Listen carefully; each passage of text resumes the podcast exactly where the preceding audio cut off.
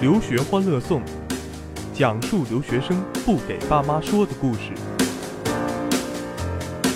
呃，留学欢乐颂，今天呢有可能变成刘欢历史上的第一档医疗卫生心理咨询节目啊。这期节目我们请到了远在美国啊宾夕法尼亚大学毕业的王硕。嗨，Hello，大家好，我是王硕。啊，王硕呢现在在美国做了一个非常非常有意有趣的事儿，一会儿我们来聊一下。等会儿我先介绍一下下一位嘉宾啊，来，笑声。嗯，呃，我们的另一位精神生活无比强、无比强大的这个。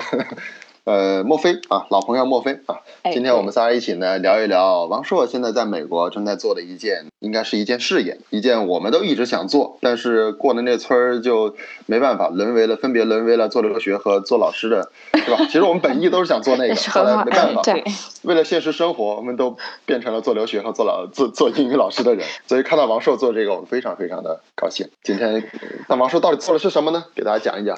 对啊，目的都是服务留学生嘛啊，我们那个成立这个项目叫做 I wanna，呃，主要是一个朋贝心理咨询，然后主要是一些宾大的研究生校友啊，我们共同创立的一个在美国的心理咨询的一个注册公司。所以呢，现在就是主要是为了说想要在为留美的中国留学生，或者说即将要为留美的这些留学生提供一种线下线上的可靠的，通过在线视频啊或者语音的方式，然后给大家提供心理咨询这样一个服务。啊，那这个是一个你跟你同学在宾大的同学一起创业的一个公司心理咨询，那都是学心理的了。大多都是学心理的，但是也包括其他的就是比如说相关专业的，还有其他什么 social worker，就是社工啊那些，就是但是也是跟心理相关的这些。我先问一个跟心理咨询无关的话，在宾大学习是会把大家刺激的都想，因为宾大有一个全球最好的商学院沃顿商学院嘛，还是说这里面的学生都会受刺激，说毕业之后一定要做点做自己。的事儿不愿意给人打工啊？有没有这个氛围？我觉得多多少少会有吧，因为可能我们像我们教育学院，其实也有一些创教育创业的项目，所以我看也有很多这个专业毕业的人，他们也在想要说自己做一点事情。我觉得那种氛围应该是有的，就可能大环境影响，说你也想要说去为留学生服务啊，这种感觉。那你为什么要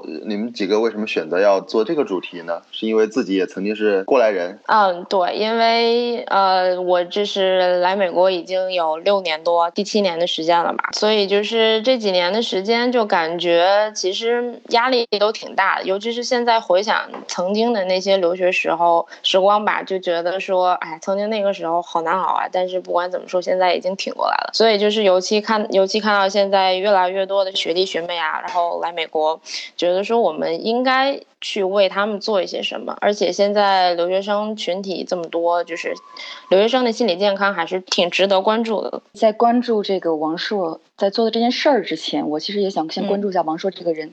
就其实我想好奇的是，就是你在宾大，因为宾大也是一个这样的一个在学术上非常严苛的一个学校，所以我想知道你在这儿读书期间，你经历过的让你觉得最难受的，或者说可能需要去外界干预的事情是什么样的一种经历呢？我觉得刚来的时候，其实。压力挺大的，就是身边感觉大家都是学霸，然后就是比较来的，对，对，就是就是当时刚进来的时候，其实我们这个专业中国学生不是特别的多，但是就这些人啊，大多就是背景，要么就是说背景非常非常的好，然后有过非常多的心理实习的经历，要么就是说他们对整个的中国或者是美国的这个心理环境都非常非常了解，或者说他们有很优异的成绩，然后进来就发现哇，我跟他们差好多啊这种感觉。然后上 对，尤其是刚开学的时候，然后就是觉得自己差距差的特别大。上课就是会经常跑神儿啊，就会想到一些有的没的。就是其实最开始的时候还挺找不到自己的定位的。翔哥，这个王硕是你的学生，那其实这个专业是你们俩当时一起定的吗？还是说就是是王硕自己要？是他拿着刀逼着我一定要选。我的天，什么样的刀？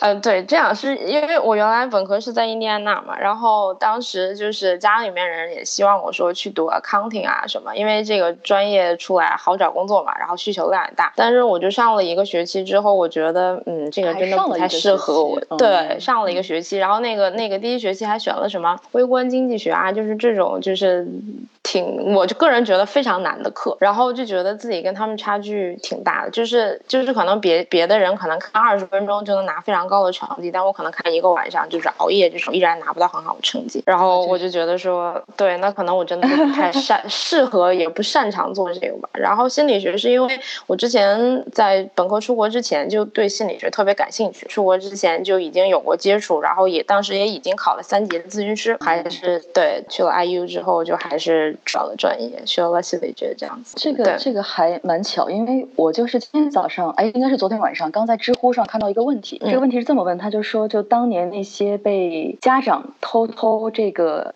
改高考志愿的那些学生后来怎么样了？其实我觉得好像我们留学就不会不会碰到这样的一个问题，因为我们其实是有无数的机会可以再把专业改回来。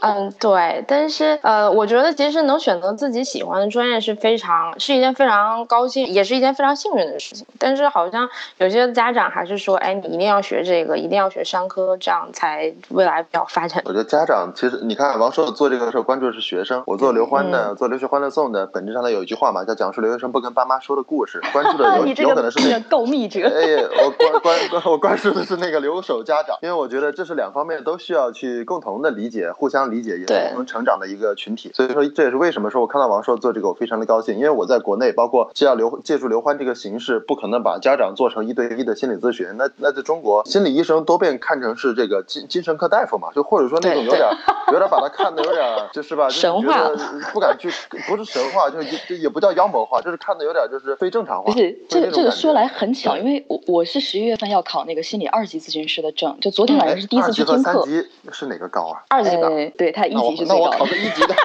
对，去吧，我跟。我我昨天就是听那个老师有在讲，他说国内是这样，因为二零零一年就是心理咨询师是跟按摩师、足疗师、美容师是一一个范畴内的，对，是这么样一个情况。有没有觉得很感动？理疗师吗？对呀，按摩师多厉害啊！没想到心理咨询师还能像按摩师一样的，反正我是挺感动的。所以啊，这个在国内就是会出现这么一个问题，我也很担心在国外，因为王硕刚刚说了，呃，面对的也是中国学生群体，对吧？但问题是在国外的话，每个大学不都有这种 counselor，反正学校里面会有这样的人，美国人吧，或者当地人，是会不会也是做类似的事儿？问中国学生会用利用这样的资源吗？其实学高校里面一般都是有那个免费的心理咨询中心啦，就是学生都可以免费去，然后免费预约，但是他们的呃有一些弊端吧，就是他可能预约的时间比较久，可能说我今天我有一些问题，我想要找你聊，但是我可能被预约到一个月之后，但这个一个月之后我可能就没有这个事情了，所以不在了，一个月之后都人已经不在了，对啊，就是就是也有这种可能性啊。然后包括其他的就是说他可能大多还是美国人嘛，然后就是他们聊天还是用美国，就是用英语啊什么的，但可能对于很多中国学生来说，他可能是一种障碍，或者是觉得不太容易能表达清楚自己这样子。但是你看我在国外，包括孟非以前在国外，肯定也都是过来人遇到这些压力。那王说你在遇到最大压力的时候，就说你肯定现在想的是，哎呀，当初要是有我这样的这个 I want 的存在就好了。但是那时候是吧？你在读书的时候是吧？暂时没有的嘛。对。那那个时候你遇到这种问题是多是找这种呃外力解决，或者找朋友倾诉，还是说自己就是强压呢？如果有这样的问题的话，朋友倾诉的比较多吧。但是有的时候也不是说所有的事情都是能跟朋友讲的，而且爸妈的话，我觉得可能说多了他们也担心，所以就干脆就自己承担吧，这样。对，其实很多话都是跟爸妈说了之后，爸妈的理解都会跟你表达的会有偏差。你说你今天那个钱包没带，爸妈会觉得你被抢了，是吧？就这种感觉。嗯。哎，自己这过来人啊，翔哥。对啊。嗯，那你觉得，那在宾大的话，你的这个创业伙伴，我看的看了一下，好像都是宾大的这个学生啊，都是宾大的一些学生。你们是是你牵的头吗？你在这个团队里面扮演什么样的角色？我目前是公司的 CEO，所以就是包括一些对，就是包一些执行执行类的，包括外联啊、宣传啊这些都有。这听起来很高端。哎呀，没有，当时这个想法就是属于大家都有一个说想要为留学生服务的这样的一种意愿吧。然后当时大家谈起来就是属于一拍即合。然后但是其实也没有想到说这么快就可以做成，因为想到说，哎，那可能我们三四十岁以后才会把这个事情真的做成功，然后真的把这个服务推上线。但是也没想到说这么快我们就成了，所以就是 也是机会蛮好的。对对对。其实我在国内有时候我做的，因为我专业也是教育心理学，跟王硕应该有一些接近的地方。嗯。呃，在国内有时候我也是，但国内嘛，我做的是留学方面的工作，很多时候他不是按这个，很少是那种按按时收费的，更多的都是按那个成败收费的，就跟律师接案子一样啊那种感觉。对。所以说怎么怎么说呢？就是我算是这么多，不是翔哥，你完全可以再考一个心理咨询师的证啊！以后就是你服务的这个留学是一部分，之后以后家长的这个咨询是另外一部分。对呀。然后王硕，王硕，我可以加入你吗？没问题，没问题啊。我我要加，我要买一个，我要我不是买一个是说错，我要考一个什么样的证我才能？哎呀妈呀，翔哥，你这个是 不经意就露了自己的本性。呃，对啊，需要呃，对我就是。你现在承认？不是我我我其实对这个心理咨询也是这个一知半解哈。其实我好奇一个问题，因为我记得我当时读书也有这种，就每个高校好像都有这样的一些心理服务的部门。那我觉得当时好像周围的人去找，就一般我很少看到中国人去的。但比如说你的同学去，一般都是他意识到自己有这个需求。那我就其实是比较好奇，就是我什么时候，因为就我知道我应该去找别人倾诉了呢，而不是说我应该就在这儿自己解决。就是是这有个时间节点，有个判断标准吗？就这个时候，其实我该找别人聊聊了。这个其实我觉得可能每个人都不太一样吧。就可能有些人，我觉得，哎，我有一点压力，我就想觉得我需要找个专业的人来帮助我一下，因为高校的基本上也都是免费的嘛。但可能对有一些人来说，我就是没有这个意识，可能我都非常严重了，我已经严重影响我睡眠了，我依然不会去找专业的帮助。这样，其实我觉得好像大部分的中国学生还比较或者不习惯，或者说忌讳这种。对，因为其实那个我觉得不是这样的文化嘛，对啊。嗯，对，这种要咱们其实咱们有，咱们有一个文化比较样子比较像，但实际上完全不同类，叫算命。哦，原来如此。哎，算一算吧，来算一卦。我觉得其实提到算命倒是倒是说到这个，我们好多人就是就好像国内对心理一些上的误区，比如说咱有时候觉得，我觉得就是说像王硕，你学心理学，那可能一定是会有同学问过你说，哎，那你会催眠吗？嗯，对。那或者说把这两个放在一起联系。对，或者说那个你一看到他，他就说，那你学心理的，心理学的，你你就看一看我现在在想什么，或我是个什么样的人吧。这不就是算命吗，大哥？就是这样子。大家问，就一听你说心理咨询，哇，就第一反应，哎，好高级啊！但是下一句肯定是刚才这两句的其中一句话。我们来一段算命的广告吧。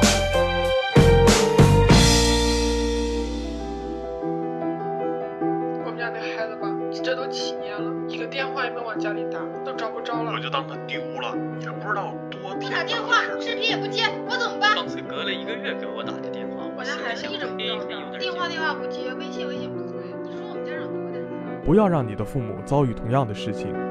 留学欢乐颂，讲述留学生不给爸妈说的故事。大胆女子，你这两年在海外搞了啥子？带的我已经全都听说了。哦，我的天哪！我亲爱的父亲，你怎么会知道这些事情呢？我是特意没告诉您和妈妈的，怕你们知道了事情的真相之后，一时会接受不了。哦，我的天哪，这真是太让人担心了。但是国外的生活成本确实是很高啊，我也是不得不利用一些学习时间去打工挣钱的。父亲，这些事情你可千万不要告诉妈妈呀，妈妈知道了会生气的。你是从哪听说这些事儿的？多亏了留学欢乐颂。讲述的都是你平时不跟哥老子说的事情。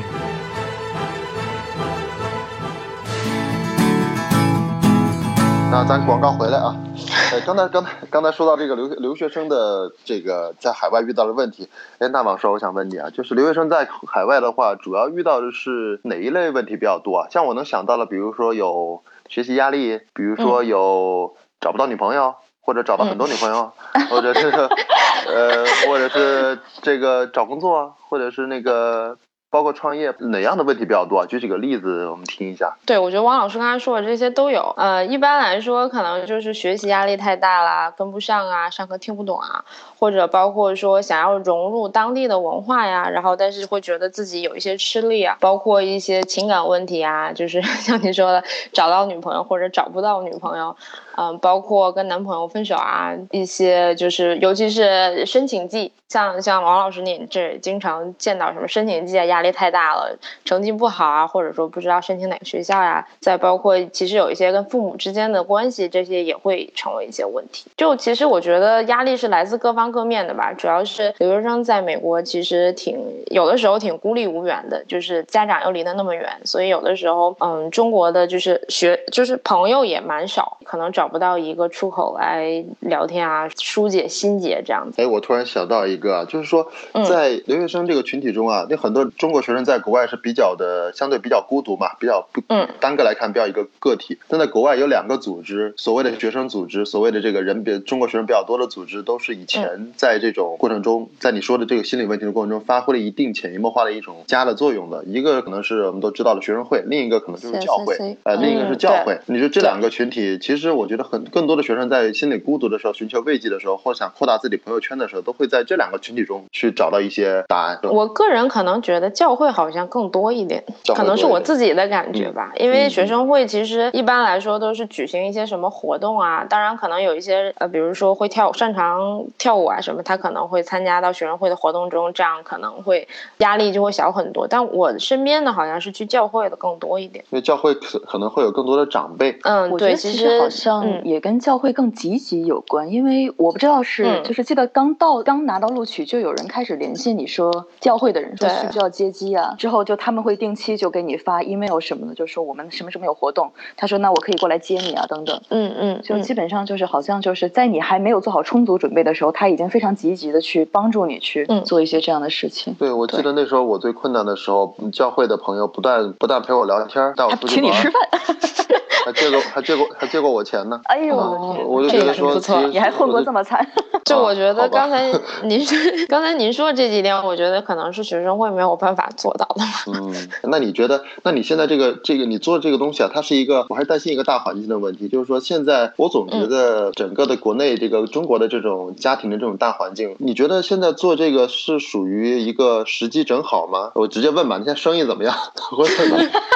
就是找你的学生用了这些啊，我觉得还不少，就是其实要比我预想的要好很多。刚开始的状态的时候，就我不是很确定大家反响是什么样子，尤其是一个非传统的，是一个线上的心理咨询，因为传统的都是大家面对面这样子。然后一个是线线上聊太夸张了之后，他打不着你。对，但是线上的唯一的，我觉得我觉得是唯一的一点的不好，是我们没有办法确保来访者的安全，就是比如安全，但不能保证他自己 自己的安全，就是就是。这个可以阻止杀人，但阻止不了自杀。对，而且而且我们没有办法确保来访者他是否提供是真实可靠的信息。我们 iWanna 正常是会呃在第一轮就是来访者登记信息之后，我们是会提供，就是我们自己手里会有一套当地的预防自杀的一些资源。但是如果说他提供的信息是假的，这样我们就没有办法做了。所以就是你觉得他需要。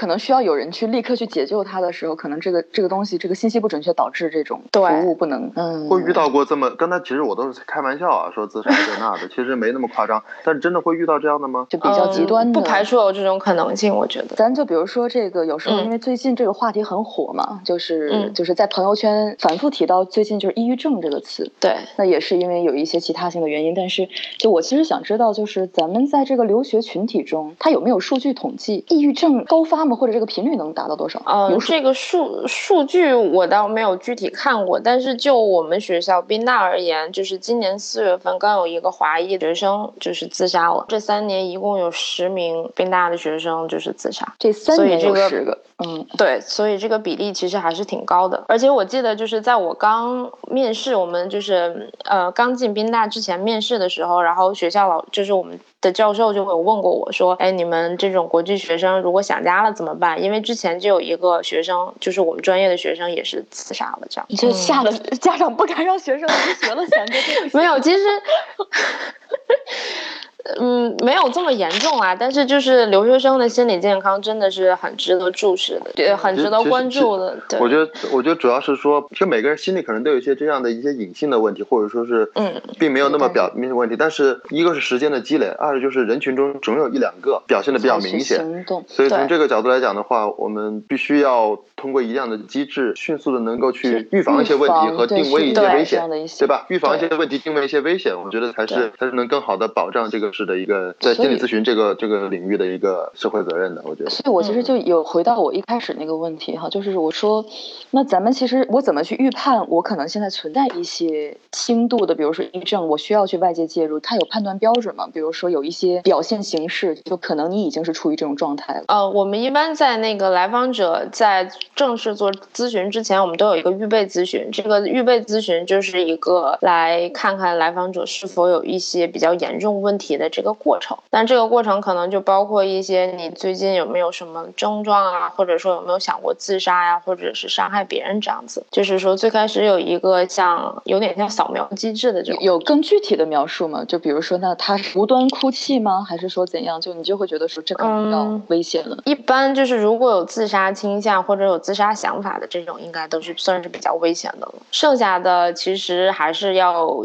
就是根据我们做预备咨询的人，我们自己要看一种职业的感觉吧，应该是。啊，就是也是就是你面对面跟他接触的时候，哦，没有是在线上跟他接触，对，线上跟他接触的时候，就是有一些那叫什么 red flag，那我们应该能感觉出来，就小红旗儿啊，对我一下我忘了叫什么名字了。我觉得定位这个群体，我我是觉得啊，这个群体应该现在随着留学生数量急剧增多嘛，这里面的学生低龄化也比较严重，所以这里面就会出现，确实这个问题。肯定是在那儿的，这个我毫不否认。但话说回来，换个角度来讲，如何保证，比方说像你啊，像你的团队能提供的服务是，首先是你们都有这个相应的这个资质和证书，对不对？嗯，这就是有，就是都是自己这个同专业这个专业的这个科班出身。就是专业是专业的，然后呢，从业经验呢，比如说你面对一个高中生，但是你目前来讲，你是一个刚刚毕业的大学生啊，我有没有说有的人说说这个当老师嘛，或者当医生嘛，是不是要岁数越大越好？跟经验也有关系啦，但是我因为我觉得我们倒是跟那种从业十几年比的话，那可能是比较年轻了一点，但是我觉得我们的经验上应该是没有问题的，因为我们这两年一直都是在有实习经验的，所以我们这两年一直都是有来访者的，就是一直都有一。些咨询的经历的，嗯，也就是说，其实相比那些有一个这个比较，相比那些十几年的来讲的话，你其实有时候我还讲，有时候也也讲一个代沟问题吧，对，就是说，就是说这个岁数太大了，你看到他就像他的，就像就像一个家长一样的话，反倒可能年龄太大。我有时候遇到一些高中高中生，我我好像也说不出来什么，呃，不是我说不出来什么，我很尴尬的一种感觉，你知道吗？就是他问我，这是这这四个人哪个是国民老公？我看看这四个人。你发现哎，我 是。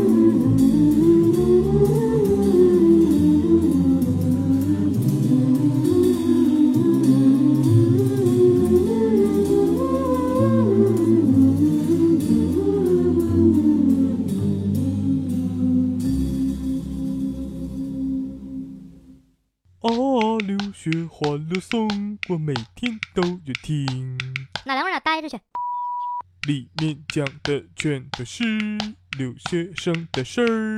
哎，我打你俩大嘴巴，你信不信？留学欢乐颂，不跟爸妈说的故事。